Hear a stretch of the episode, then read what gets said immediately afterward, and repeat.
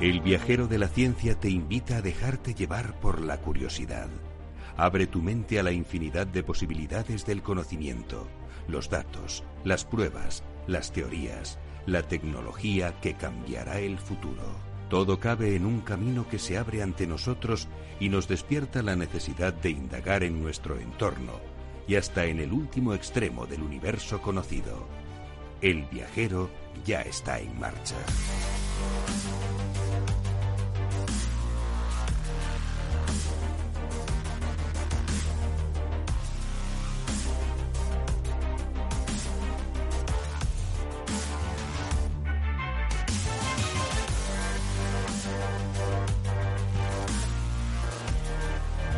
Hoy vais a ver que es un programa muy, muy, pero que muy especial porque os vamos a hablar del asalto al Área 51 desde el punto de vista científico, ¿vale? Con los extraterrestres eh, por ahí danzando y con los que corren tipo Naruto, con los brazos hacia atrás y la cabeza hacia adelante, que espero que no se caigan porque si no se van de morros contra el suelo por falta de equilibrio.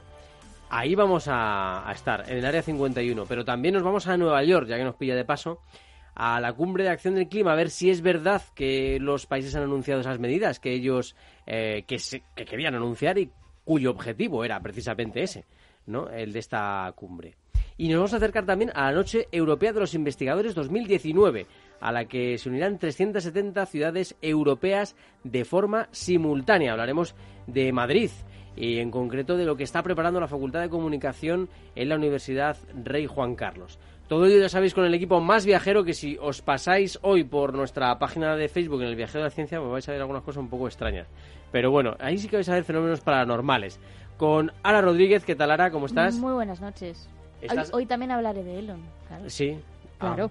Asaltó la área 51. Si hay un alien, Elon está ahí. Se Bueno, presencia. En persona. Mm, De hecho, déjate que Elon no tenga algo que ver también con los... No tenga ¿No? algo que ver en el sentido genético con los marcianos. ¿eh? No quiero dar declaraciones. No quiere, no, porque le veo como muy demasiado inteligente, ¿no? Quizás sea de otra esfera, esté ya en otra esfera superior. Y Teresa Gundín, ¿qué tal? ¿Cómo estás? Buenas noches, viajeros. Estamos muy molones en nuestra página de Facebook hoy. Sí, sí, ahora mismo eres hemos Merlín. hecho como un reclamo. Sí, sí, hemos hecho aquí un pequeño reclamo y bueno, pues a ver que a ver si os gusta este tipo de vídeo. Eh, Teresa Fernández, que apareces ya con tu casco viajero ahí en- de nave Pues nada, espacial eh, haciendo encantada deporte. de, de- de hacer Madre aquí mía. como un viaje en el Facebook, prácticamente. Ahora está haciendo pesas. Y Madre mía, si es que hasta sudando, ejercicio sin hacer sudando. nada. Y de hecho te han dado la medalla de oro, o sea que bueno. Maravilloso. A ver qué tal vea que le ha tocado el gatito y ahora los ojitos, pobrecita. ¿Qué tal vea? ¿Cómo estás? Muy bien, aquí estamos. Bueno, vea que, mm, que nos vas a hablar un poquito de la cumbre del clima, ¿verdad? De esas eh, De conclusiones. todo lo que se ha hablado, que se ha hablado un montón. Perfecto, fenomenal. Bueno, pues empezamos como siempre, como ya sabéis, con lo más importante que ha pasado en ciencia y tecnología durante esta fantástica semana.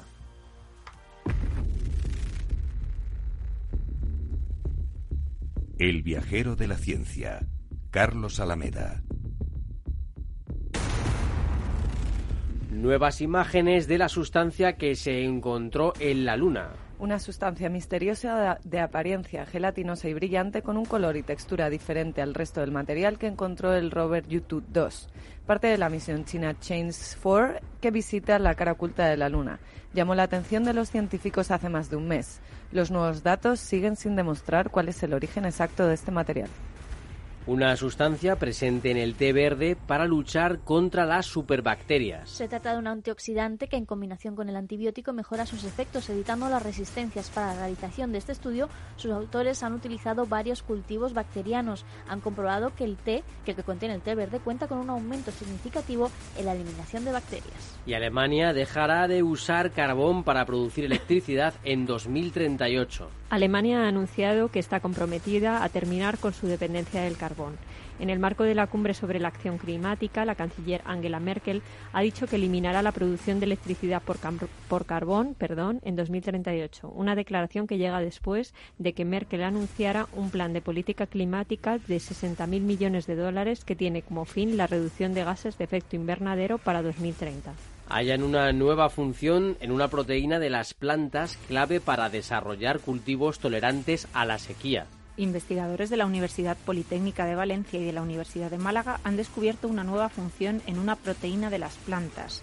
En su estudio publicado en la revista Plant Psychology, demuestran que esta proteína participa en la apertura de los poros situados en la hoja y por donde la planta transpira, hallazgo que resulta de especial relevancia para el desarrollo de cultivos más resistentes a condiciones de sequía. Los bebés de la edad de bronce eran alimentados también con biberón. Un equipo de la británica Universidad de Bristol ha descubierto las primeras pruebas de que los bebés prehistóricos fueron alimentados con leche animal utilizando vasijas de arcilla con boquilla en forma de pezón. Estos vasos encontrados en tumbas infantiles aparecen por primera vez en Europa en el Neolítico, alrededor del año 5000 a.C., y son más comunes a lo largo de las edades de bronce y el hierro. La investigación ha sido publicada en la revista Nature ante el posible fin del uso de las inyecciones. Qué bien me va a venir esto a mí. Investigadores de la Universidad Nacional de Río Cuarto en Argentina han hallado una molécula que al disolverse en el agua produce unas vesículas capaces de transportar cualquier tipo de medicamentos por vía oral o a través de la piel mediante parches. Estas vesículas conservan inalterables los fármacos que llevan, los protegen de los jugos gástricos y los depositan en las células del organismo. Las pruebas realizadas hasta ahora con insulina y un antitumoral en ratones han tenido resultados satisfactorios. Pues hemos repasado ya lo más importante que ha ocurrido en ciencia y tecnología durante esta semana. Nos vamos en un momentito, nos quedamos por aquí por Madrid para hablar de la noche de los investigadores.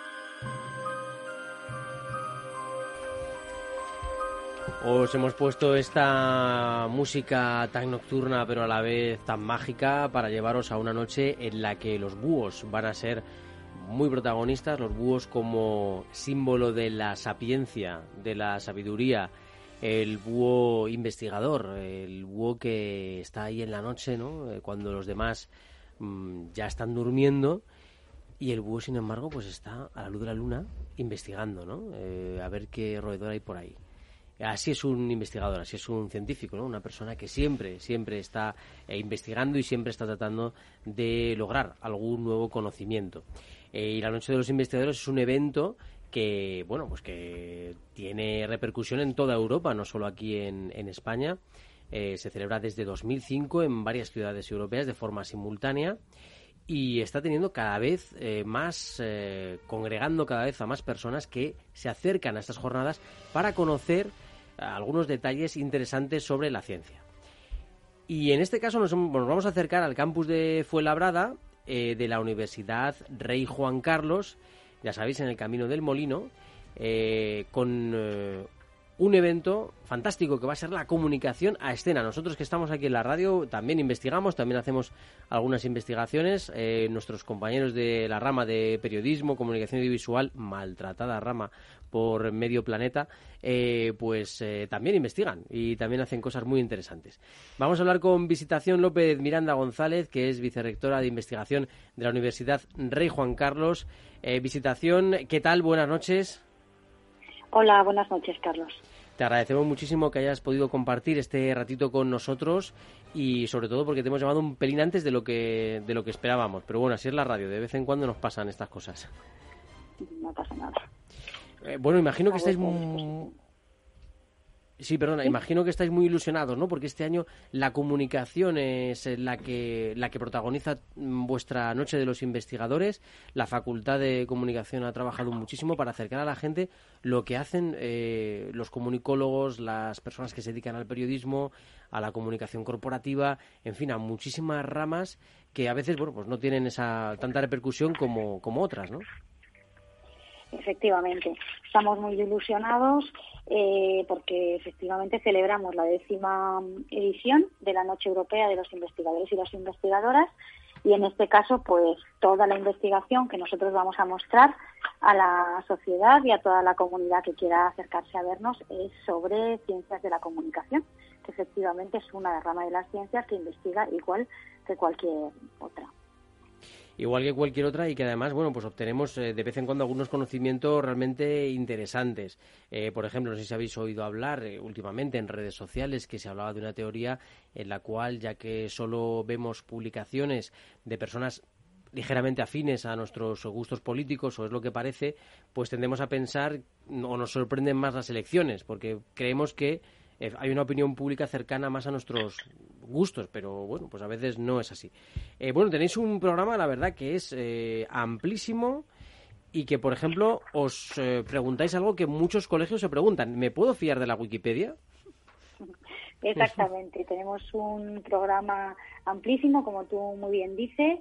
Empezamos a las 10 de la mañana, terminamos cerca de las 9, 9 y media de la noche y entre otras cosas, pues efectivamente vamos a hablar de si nos podemos fiar de la Wikipedia, qué hay un poco detrás y cómo funciona esa Wikipedia. Vamos a hablar también de cuál es, mm, es la telaraña de influencias, de intereses que a veces se encuentran tras el periodismo y tras los mensajes de comunicación. Vamos también a conocer un poco pues en, ahora en las redes sociales, pues un poco como nuestras prácticas diarias hacemos muchas cosas que no sabemos muy bien si, si tienen una repercusión o legal o social más allá de lo que nosotros eh, creemos que vamos a tener, vamos a hacer cortometrajes, eh, bueno, pues incluso eh, va a haber una actividad muy interesante de periodismo inmersivo, o sea que sí, tenemos una amplia oferta de actividades en ciencia y de ese área de comunicación, efectivamente. Te iba a preguntar precisamente por eso, porque nos ha gustado mucho eso de periodismo inmersivo en 360 grados, ¿no? Es, una, es toda una experiencia. Sí, sí, es toda una experiencia. Yo espero poder también asistir a, como a la, a la actividad también y, estoy un poco intrigada porque sí, con unas, unas gafas 3D pues vamos a hacer una actividad sobre, sí, sobre un documental de periodismo inversivo, así es. Y luego Ahí lo dejo para que se acerque todo el mundo a verlo. Eso es, que mm, quizás descubramos muchas cosas interesantes y cómo conocer las noticias de otra forma. Eh, en fin, ahora que los medios estamos buscando también una forma de atraer a más audiencia, porque es evidente que las formas eh, antiguas eh, se están transformando, ¿no? Y buscamos otra manera de, de atraer a la gente, ¿no? Algo diferente, algo distinto.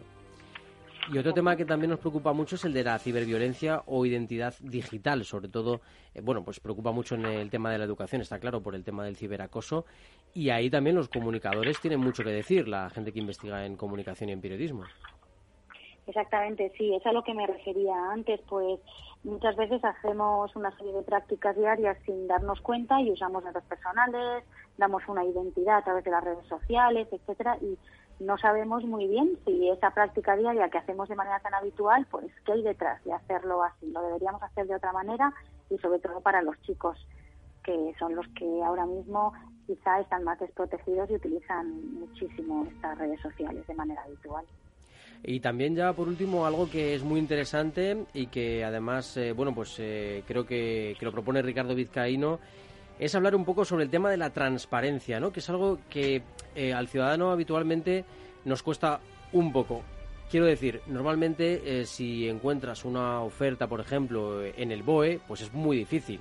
Si vas a intentar entender un real decreto con el lenguaje que viene escrito en el BOE, pues a las personas le puede resultar bastante complejo. Sin embargo, las tareas de transparencia, que es algo que yo creo que todos los estados deberían tener, un equipo de periodistas dedicado a em, traducir eh, el, lenguaje leguleyo eh, del derecho a, un lenguaje más claro y más sencillo para la gente, eh, bueno, pues es una tarea que de momento no está teniendo la, importancia que, por ejemplo, tiene ya en Estados Unidos. Bueno, que tenía, quiero decir, con la administración Obama, porque ahora se, ha perdido ese, esa rama, ¿no? Pero estaban haciendo muchas cosas de transparencia interesantes. Exactamente, también tenemos una actividad en ese sentido, porque es cierto, estoy, comparto completamente tu, tu opinión.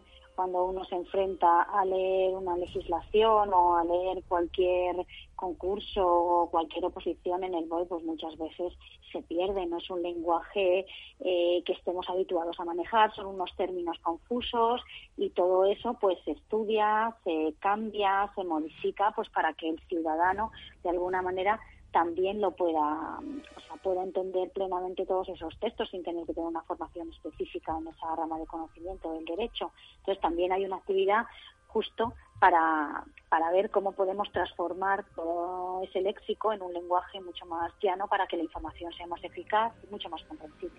Así es. ¿Cuál consideras eh, que es así el avance más innovador en este en, el periodismo, ¿no? O en las ciencias de la información. O, al menos que te llame más la atención ahora mismo, ¿no? Mm, bueno, yo creo que ahora mismo una de las cosas más, uno de los avances desde mi punto de vista, que no soy de la rama de ciencias de la comunicación, sino de otra quizá es eh, eh, todo el la cantidad de información digital que poseemos en, muy poquitos clics y cómo tenemos que ir contrastando esa información. Y yo creo que el pensamiento crítico, el pensamiento que la ciencia trata de transmitir es un poco en saber discernir, ¿no? Entre toda esa vorágine de, información y de comunicación que tenemos, pues saber eh, lo que está bien, lo que está mal, lo que es correcto, o sea, que eh, podría, comparar varias cosas. Podría haber eh, sistemas o aplicaciones que realmente nos dijesen cuando la información realmente es verídica o, o no. Bueno, supongo hay maneras de, conocerlo, ¿no? Porque, bueno, pues use a la fuente, más o menos fiable, eh, pues hay muchas cosas que evidentemente yo creo que el propio lector puede discernir, ¿no? Según la página que habla o mm. según el periódico o el medio que, que utilice, ¿no? Pero bueno, es verdad que, que debemos discernir muy bien cuando esa información es verídica, es no, porque puede dar lugar a alarmas, a, y a alertas que muchas veces eh, van agrandándose como una bola de nieve y, al final no son nada y sin embargo crean un alarma social importante. Sí, eh, yo tenía una pregunta. Em, hablamos muchas veces en este programa de Big Data. Eh, tengo la sensación de que muchas veces el propio periodista hablamos de ello, pero no lo utilizamos realmente. O no sé si existen eh, aplicaciones eh, un poco más populares, por así decir, donde de donde poder sacar cifras. Al final nosotros trabajamos con cifras y, y bueno, pues podemos investigar eh, en el caso de pues realizar piezas, em, un reportaje o algo, pues de forma personal y tal, pero también me gustaría tener como al alcance algún alguna herramienta de Big Data donde pues tener ese tipo de estadísticas eh, y de números y de cifras sobre los diferentes sectores mm, para, para utilizar de forma profesional. No sé si se habla eh, en la noche de los investigadores de esto o, qué opinas tú, Visitación. Bueno, nosotros eh, concretamente actividades al respecto de, ese tema no tenemos. Dentro de nuestra universidad también hay grupos que trabajan en, Big Data, que realizan eh, investigaciones en, Big Data y seguramente si contactáramos con ellos, yo ahora mismo desconozco si, si, si hay esas aplicaciones concretamente para la aplicación al periodismo, si sé que lo hay en salud, en, en algunas tecnologías, etcétera. Eh, justo para periodismo desconozco, pero seguramente que, que haberlas debe, debe haberlas. Pero yo en este momento concretar, concretar no lo sé. Actividades con sobre ese tema no, no tenemos ahora mismo de los investigadores. Tenemos eh, unas que son mucho más para la sociedad, para mostrar cosas cotidianas, eh, cómo eh, se investiga en esas cosas cotidianas y cómo avanza la comunicación en el día a día. Pues visitación, muchísimas gracias por habernos atendido en esta noche que, bueno, pues que también es eh, un poco de los investigadores, porque ahí en el Viajero de la Ciencia buscamos también indagar sobre todos los temas que nos resultan curiosos y como siempre agradecemos muchísimo la gestión eh, a la Unidad de Cultura Científica y de la Innovación de la Universidad Rey Juan Carlos. Muchísimas gracias, visitación. Y bueno, te invitamos, eh, te emplazamos para otro día también para hablar de ciencias de la salud, que, seguramente eh, pues tengas también muchísimas cosas interesantes que contarnos. Muy bien, muchas gracias a vosotros y estáis invitados a pasaros mañana por nuestro campus de Fuenlabrada a disfrutar esta décima noche de los investigadores y a hablar de comunicación. Pues, Buenas noches a todos. Muchas Pero, gracias. Bueno, muchísimas gracias, gracias. visitación. A vosotros.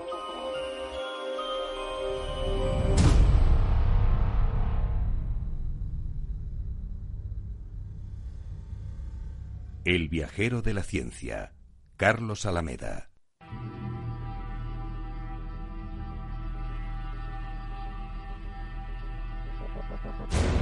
Los confines del universo explorado aguardan la llegada de nuestras naves. Mientras tanto, muchos proyectos miran a la Tierra desde nuestros cielos para comunicarnos, predecir condiciones climáticas o de tráfico. Otros investigadores abren nuestros ojos hacia planetas cercanos, lejanos, similares a la Tierra o a galaxias desconocidas. Nuestro viajero de la ciencia se pone la escafandra y el traje espacial. Estamos en el portal al espacio.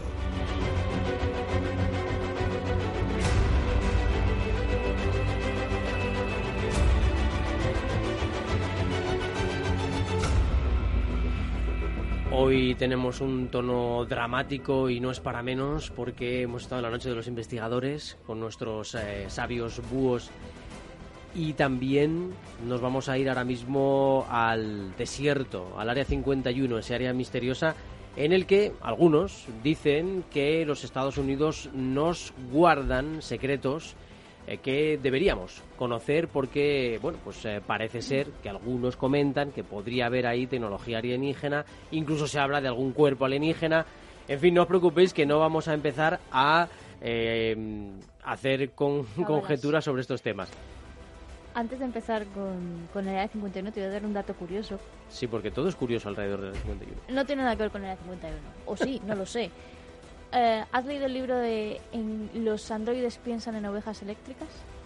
Eh, es el libro en el que se basa Blade Runner, ¿verdad? No, le, no lo he Sí, leído, pero le tengo siempre ahí como deberes para el verano, leer eh, este libro. Es el libro en el que se basó Blade Runner y, eh, bueno, va sobre un mundo apocalíptico, futuro y tal. ¿Sabes cuáles fueron los primeros animales en morirse? Eh, eh, la extinción, Sí, la primera extinción, ¿cuál fue? los búhos.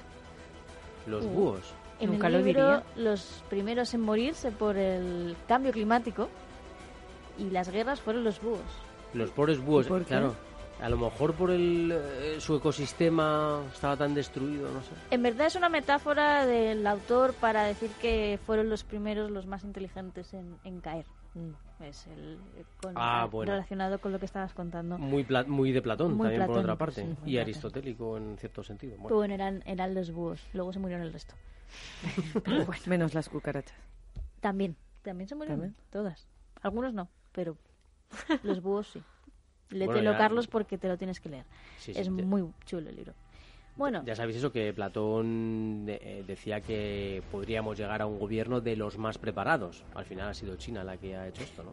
Bueno, los más preparados para ellos. o ¿no? los más numerosos. o los más numerosos, pero bueno, es que al final allí sí que hay un esta- ahí sí que hay un establecimiento, ¿no? de competencias en el que van subiendo los políticos, ¿no? Vamos al área 51. Vamos Ahí al área 51. Esto es la historia de cómo una broma se convierte en un problema y se te desborda. Esto es como si invitas a cinco amigos a casa a una fiesta y te vienen dos mil. Lo peor es que no son invitados estos, ¿no? Mm, Ya, ya. Esto es como que la gente se autoinvita.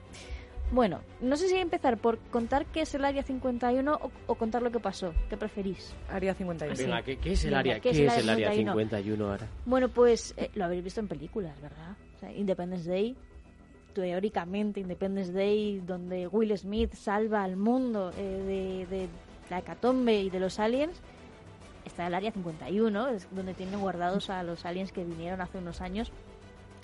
Eh, bueno, pues popularmente se conoce como el lugar donde se guardan los oscuros secretos, los aliens, los ovnis, donde tienen allí el lugar de experimentación de todo lo más secreto que por lo visto solo conoce el gobierno de Estados Unidos, el resto de gobiernos no tienen su área 51, porque los aliens solo van a Estados Unidos.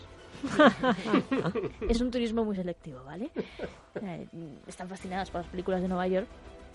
Bueno, pues es un misterio que se ha mantenido durante décadas. No Claro, misterio, es porque- como un, un secreto, un, un vox populi.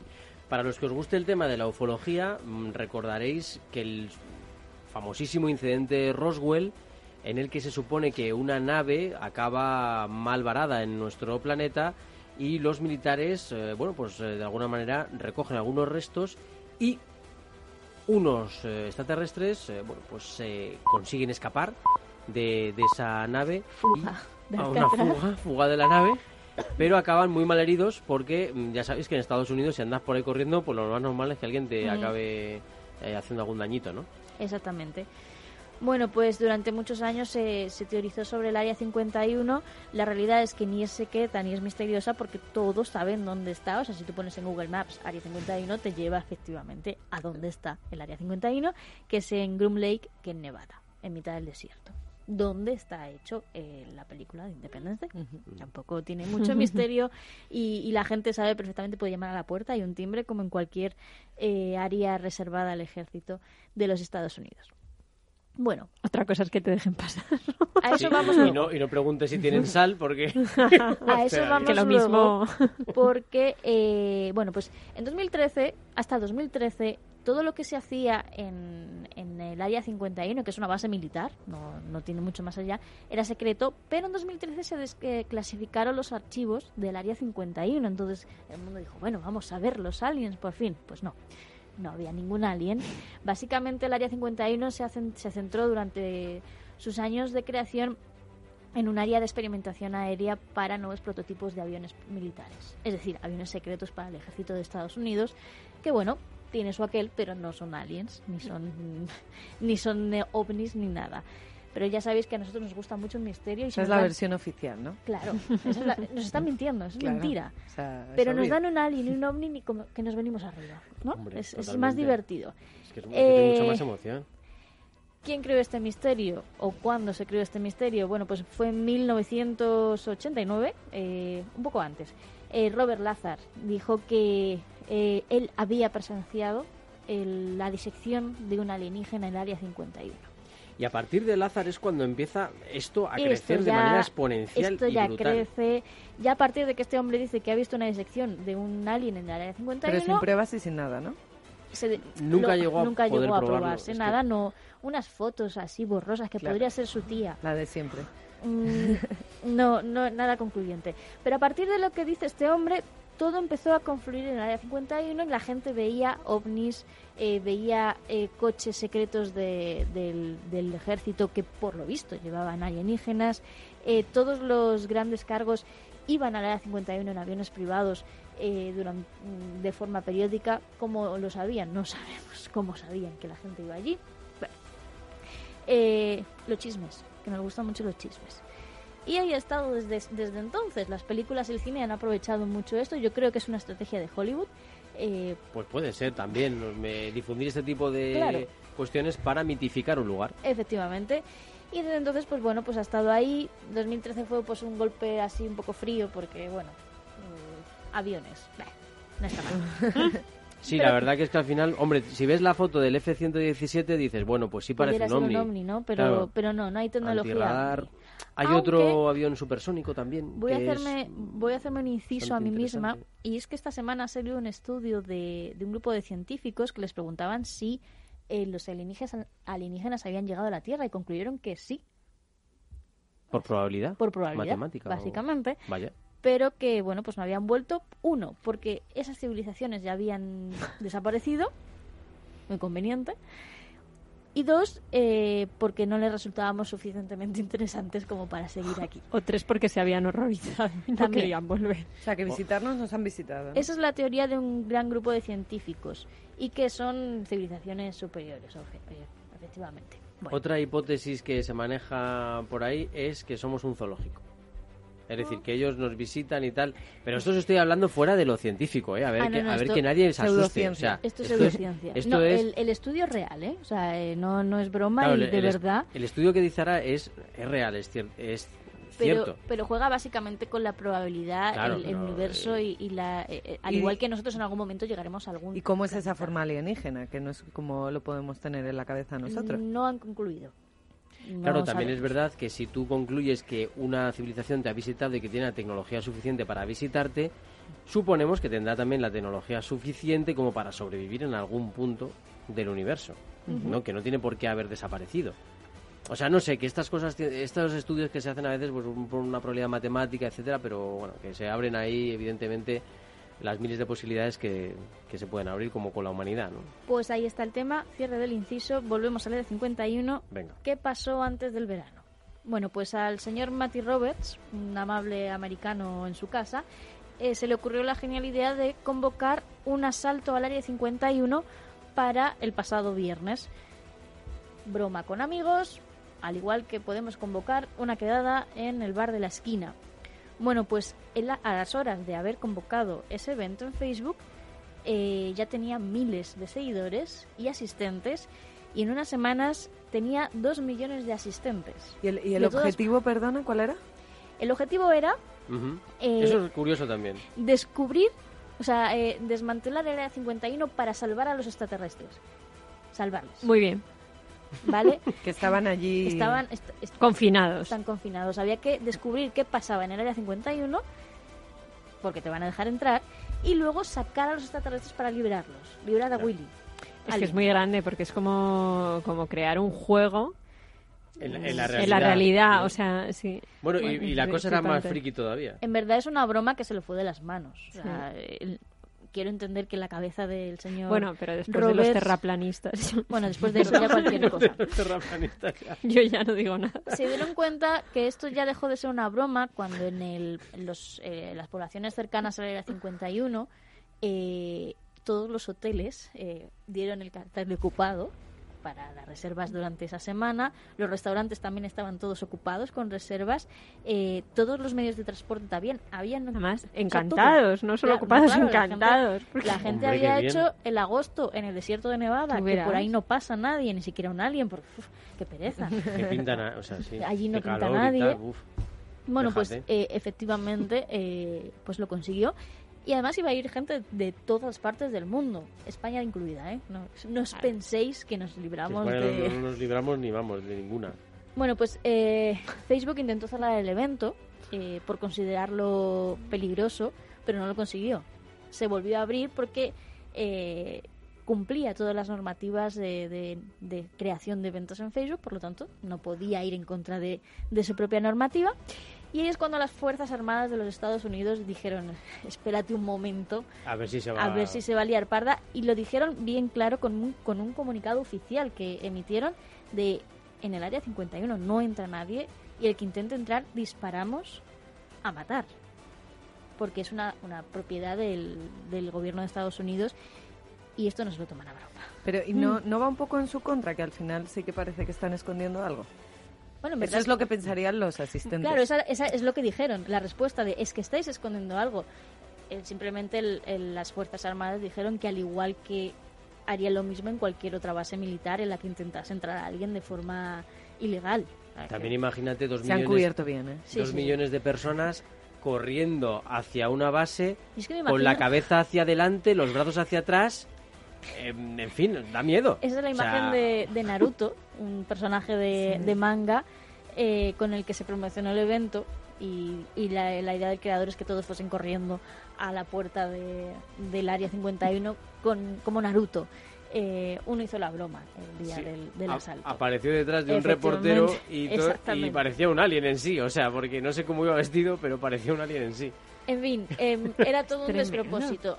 Unas semanas antes, y aquí entra Elon, como que estaba la cosa un poco mm, sosa, no se comentaba hay que meter aquí un poco la cizaña, sí. Entonces sacó un tuit eh, haciendo una broma con matemática eh, con el ERA 51 y ya la gente empezó otra vez con el tema y ya estaba ahí, ya estaba el día ahí. ¿Qué pasó ese día? El viernes pasado. Bueno, pues lamentablemente solo acudieron unos cientos de personas. Lógico, por otro lado. El evento se saldó con dos youtubers arrestados. Qué bueno. Por querer llamar la atención más de lo debido. Yo creo que sí, esos fueron visitas. Se le, simplemente se les sancionó con una multa eh, y ya está, no lo volváis a hacer. Tenían que haberles retenido para si les meten ahí, ven si hay Pero mi preferido... Claro, y así lo, sacan en YouTube. Los youtubers les arrestaron dos días antes porque intentaron anticiparse a la masa que iba a ir en modo zombie, Naruto, al área 51. Pero es que el día del asalto, una señora de 60 años, ojo, consiguió traspasar la valla del área 51 y esta ya sí que la arrestaron en serio. Dijeron, no, no, no, señora, usted vuélvase a su casa a, sus 60 años. Y además la señora llevaba una pancarta muy curiosa que decía, salvemos a ET. Bueno, pues a lo mejor, y no sobornó con magdalenas a, a los A lo soldados y le dejaron así No, si solo les quería dar algo para comer. Bueno, lo, lo mejor del evento, porque no consiguieron nada, eran 100, 100 locos allí en, en, en mitad del desierto de Nevada, fueron los memes, entre ellos el del, el del reportero por el que traspasa un, un chico haciendo el movimiento de Naruto, y que luego al final el asalto se convirtió en un festival de música. Ah, Así, mira. Bueno, ya que estaban, ¿no? Pues- Una rave así espontánea en mitad del desierto de Nevada. No Y es el- mala, ¿eh? No, está muy bien, está muy bien. Y al final Hombre, ya que estaban allí, algo había que hacer. Elon también aprovechó la coyuntura el mismo día y... ¿Cómo se nota que sois jóvenes? ¿verdad? Elon aprovechó la coyuntura el mismo día e instaló un supercharger para sus Tesla ahí en mitad del área 51, pues, pues, pues, pues yo qué sé. Pero bueno, es que este hombre siempre tiene que, que aprovechar todo para hacer publicidad. Es marketing. Es que tiene Es visión de negocio el es que hombre. es Claro. increíble el tío, es un crack. Vamos, que no han encontrado ni Ahora aliens- tenías que haber ido. Teníamos que haber ido con Ya. nuestra taza del viajero de la ciencia. Ya. Y Efectivamente, publi Y efectivamente. vendíamos unas cuantas que hay, hay más. Hombre, me hubiese gustado ver el perfil de los asistentes, ¿eh? Eh, peculiar. Vamos a decir peculiar. Mm. Y, y ahí... Pero se ha, se ha hablado un poco sobre el perfil a ver... asistente a Sí. este tipo de... Hombre, de- tenemos a la abuelita de Sí, claro, es que Sí, estamos es- hablando de una, sí. señora, una señora de 60 años. Pero yo veo como un perfil variopinto, ¿no? Sí, O sí, sea, era, era gente de todo tipo, de todas las edades, pero hombres ma- normalmente, o sea, Mm. había un gran número de, de caballeros personados en el No os evento. estamos llamando básicos ni nada de eso, no, ¿eh? no, simplemente curiosos. Em, y ya está, o sea, mm, lamentable. Mira, ¿sabes qué? Yo- A, yo mí, me a das- mí me produce una reflexión esto. Yo esperaba más, ¿eh? Me produce una reflexión. eh, eh, perdona que estoy en plan viejuno, pero. eh, si esto lo hubieran convocado con teléfono fijo, ahí habrían estado los dos millones de personas. Pero como os hizo por WhatsApp, la gente no siente la mismo, Ya es que el teléfono, mismo compromiso. El teléfono ¿sabes? ata.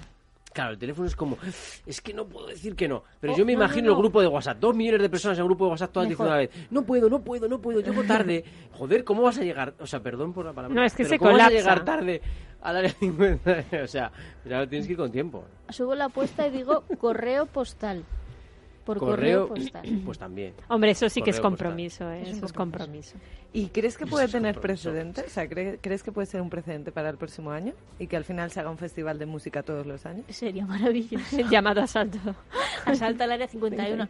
pues Pues no, Oye, igual estamos dando ideas. ¿eh? Igual se apuntaba a los No lo sé, militares. pero Eh, igual volvían los aliens. Y entre Claro. copa y copa te cuentan algún secretito. Claro. Que eso lo hacemos mucho los periodistas. vamos, que no hay secretos en el área 51 más allá de, de los secretos típicos de, de cualquier gobierno y militar eh, de diseño de armas y, y aviones. Claro, bueno, Y pues hay aviones Me, supersónicos, me- me aviones quedo con una, me quedo con una frase que le escuché, no sé a quién fue, fue un periodista que dijo que si en el área 51, 51 hubiese aliens, Trump ya lo hubiese dicho.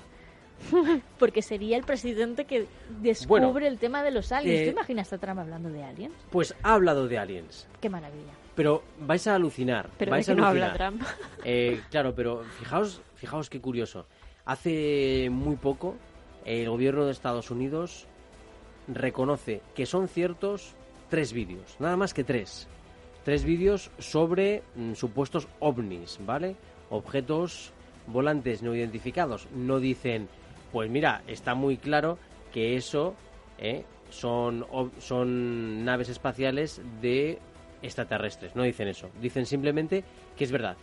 Que la- de hecho fue la Marina la que lo confirmó. Que esos vídeos son ciertos que se han grabado en los que aparecen mm, pilotos diciendo, oh Dios mío, acaba de rotar y no sabemos cómo lo ha hecho. Otros que incluso que dicen, madre mía, qué velocidad van, ¿cómo puede ser eso, eso cierto? Mm, A lo mejor eran rusos.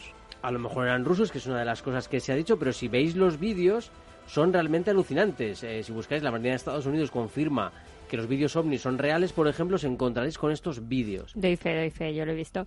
Sí. Eh, hombre, es- sí, es verdad que hacen movimientos lo- un poco bruscos, ¿no? Al- o sea, sobre todo no, no- muy rápidos y bruscos. Entonces es verdad que es un poco como que no eso nosotros no lo hemos visto en nuestros aviones, siquiera en los del ejército y demás.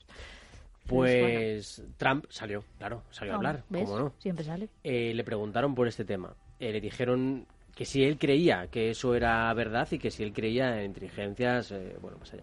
Y dijo, bueno, sí, lo quito, le quito importancia. Le dijo, bueno, sí, he visto los vídeos, pero no es que crea particularmente en los ovnis. Todo esto con las construcciones gramaticales de Trump, que son muy básicas y muy malas, eh, y que si lo leo literal no, lo entera- no os enteráis. Entonces, por eso os he hecho una traducción. ¿No has porque- pensado que quizá esa es su técnica? Que así como no se le entiende, pues cae en la ambigüedad gramatical. Puede ser, puede ser. O sea, yo entiendo que mm, puede llegar a ser tan inteligente como para eso, pero también me parece suficientemente básico como para que no sepa eh, juntar mm, sujeto, verbo, complemento. Pero bueno, eh, todo puede ser, todo puede ser. ¿Sería un búho caído? Sería un búho caído probablemente, bueno, no sé, porque luego, no. claro, es que la teoría, la, la teoría, por ejemplo, de, de Platón viene a decir que los más mediocres son los que más sobreviven y que siempre son los más inteligentes, los más valiosos, los que mueren antes, los que se retiran de la política, etcétera, etcétera, ¿no? Entonces, bueno, esa es un poco la, la visión Por que eso, ya tenían son, en la Grecia son clásica, ¿eh? inteligentes y entonces deciden O sea, no marcharse antes o retirarse de la política. Estamos hablando de la Grecia clásica, imaginaos qué barbaridad. Todo vuelve. Esto es una Todo vuelve auténtica la barbaridad. Pero, pero bueno, pues oye, muy interesante ¿eh? el área 51. Yo creo que ha sido un ejemplo también muy interesante para los psicólogos, ¿eh? Y para los que estudian sociología, les puede, les gustar. Y para demostrar que la gente sigue teniendo mucho tiempo libre que no invierte en cosas productivas. Exacto. Hombre, por lo menos se dieron unas carreritas, que quieras que no hicieron Eso deporte. sí. Y Con calor, la- mucho con calor. la cabeza para adelante, pero hicieron deporte. A saber cuánto dinero se gastaron, ¿eh? Para llegar hasta allí. Un alien, no tiene precio. no tiene precio. La verdad que hubiera, hubiera estado interesante verlo, ¿eh? Era, era, era para verlo realmente. Eh, en fin, que vamos a coger un avión supersónico, porque es que nos plantamos de Nevada a Nueva York en dos segundos. Muchas gracias, Sara, por habernos hecho esta disección del Área 51, con extraterrestres incluidos, y nos vamos supersónicamente a Nueva York a hablar de la cumbre del clima.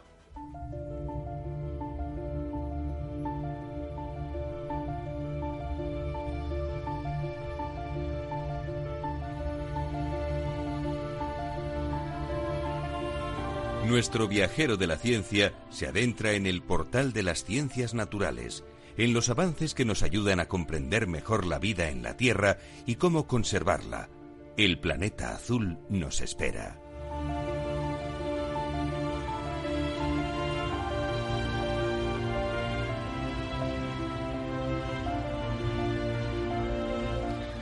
We have not come here to beg world leaders to care. You have ignored us in the past and you will ignore us again. We have run out of excuses and we are running out of time. We have come here to let you know that change is coming, whether you like it or not. The real power belongs to the people. Thank you. Ahí estaba Greta Thunberg, la activista sueca que en un momento de su vida decidió no ir al colegio para dedicarse a la divulgación del cambio climático y, bueno, pues evidentemente a ser una activista eh, que se ha convertido en una voz eh, de los jóvenes, en una representante de la voz de los jóvenes, que echó unas miraditas fantásticas a Donald Trump nada más entrar Qué maravilla. que luego también lloró a moco tendido en, en la ONU y que nos ha dejado este mensaje, que no hay excusas, que se está acabando el tiempo y que hay que actuar ya. Teresa Gundín, ¿qué tal? Bueno, vienes de... eh, estamos aquí en Nueva York, en la sede de la ONU. Estamos, estamos. Estamos, We are here. estamos- we are here. Entonces, cu- ¿cuáles son las... Ya te iba a decir, so, what's the conclusion? ¿Cuáles son las conclusiones de... Bueno, ¿qué es lo que has, eh, lo que te ha parecido más impresionante de este, de este caso, ¿no? Del de Greta y de, Claro. de la cumbre. Bueno, al final lo que nos llama un poco la atención de Greta eh, ya no es el mensaje que ella lanza, sino también el mensajero, ¿no? Es decir, eh, cómo una niña de tan solo 16 años y en solo dos años se ha hecho tan famosa y ha sido capaz de, llevar un movimiento social, antes que justo estábamos hablando de, esta clase de movimiento, cómo ha conseguido eh, traspasar fronteras y, y bueno, y al final em, realizar movimientos como el Fridays for Future, que ahora se hace todos los viernes y se hace además en, en 300 ciudades.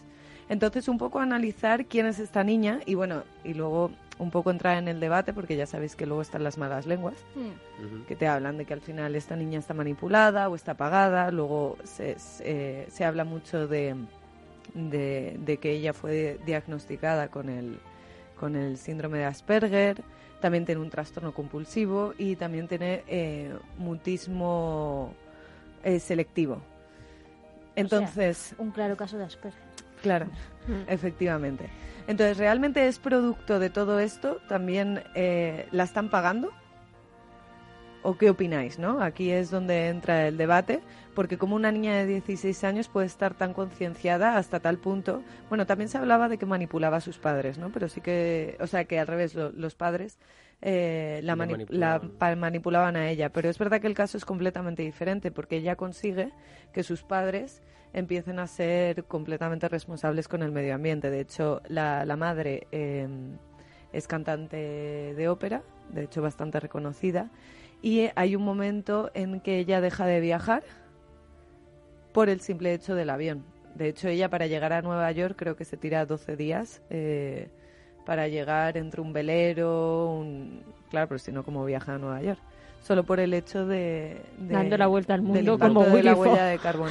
Eso es no contaminar. ¿no? Antes no eran vegetarianos y ahora todos, vamos, hace que la familia también lo sea. Entonces sí que en este sentido eh, esa teoría sería falsa, ¿no? Por decirlo de alguna forma.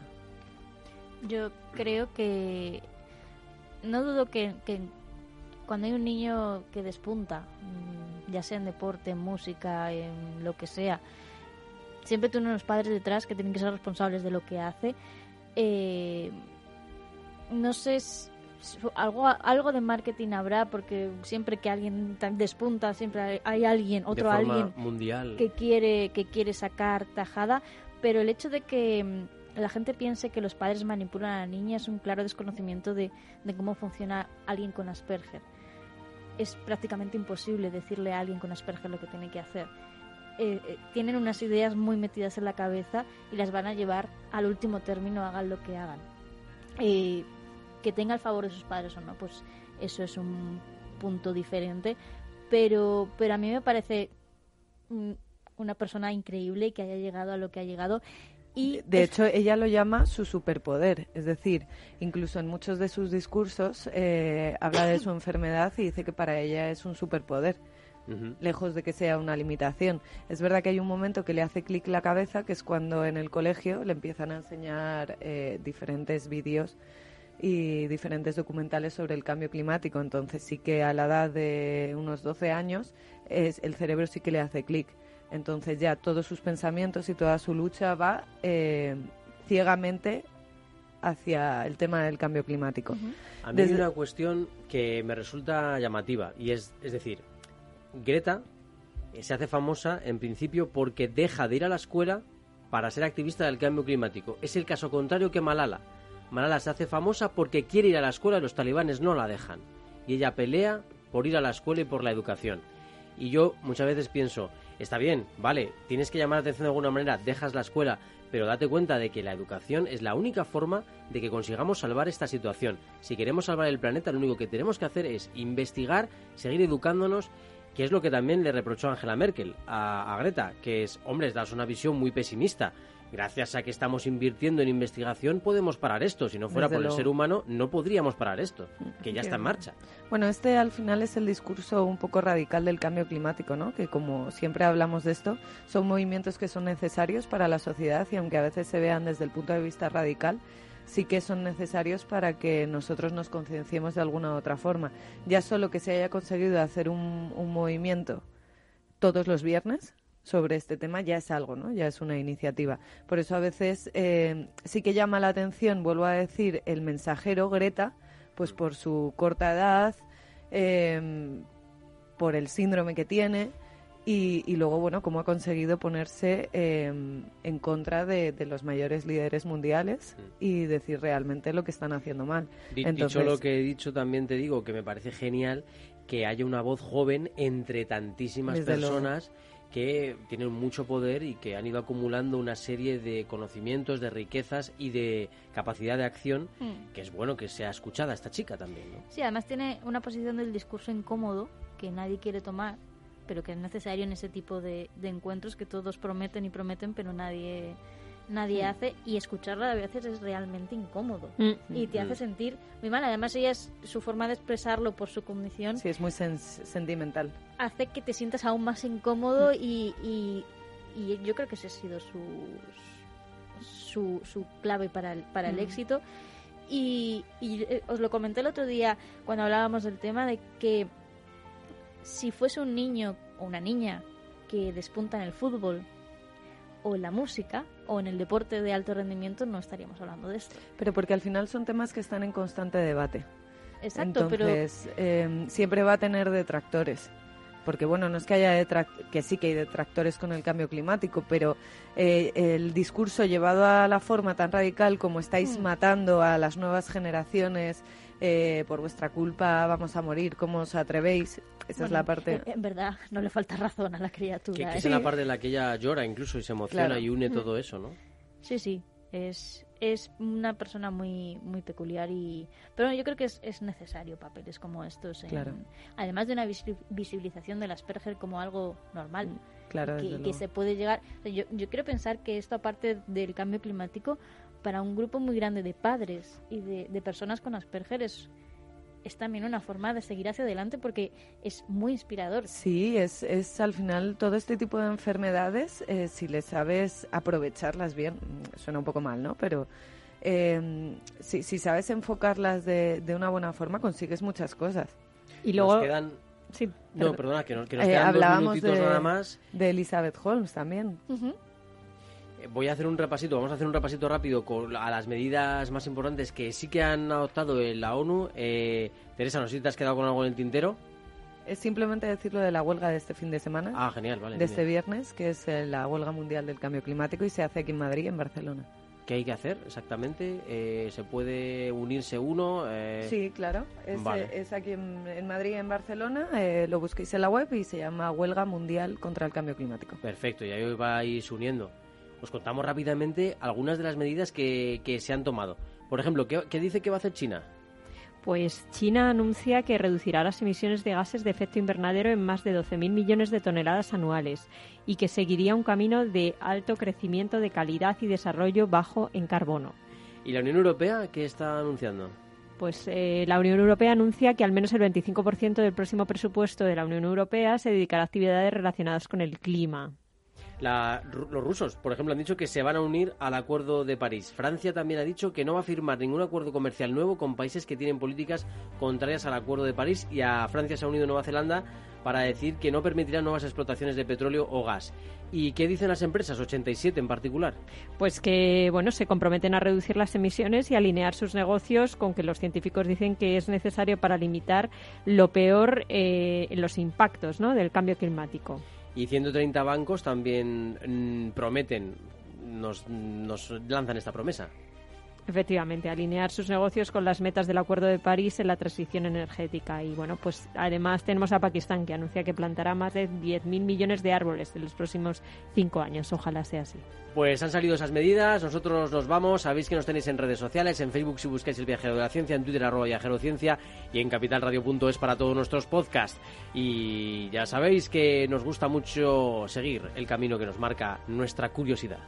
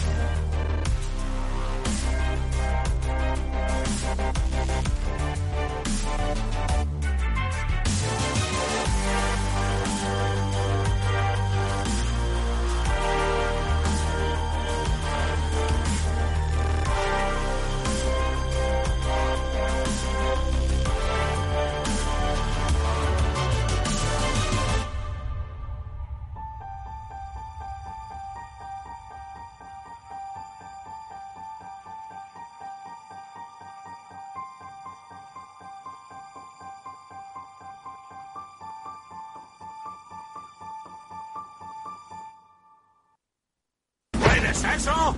¿Lo hueles, verdad? ¿Qué es? Trade war. Guerra comercial. Guerra comercial. Guerra comercial. Guerra comercial. Guerra comercial.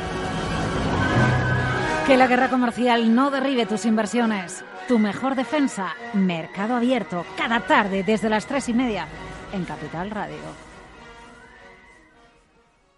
Capital Radio.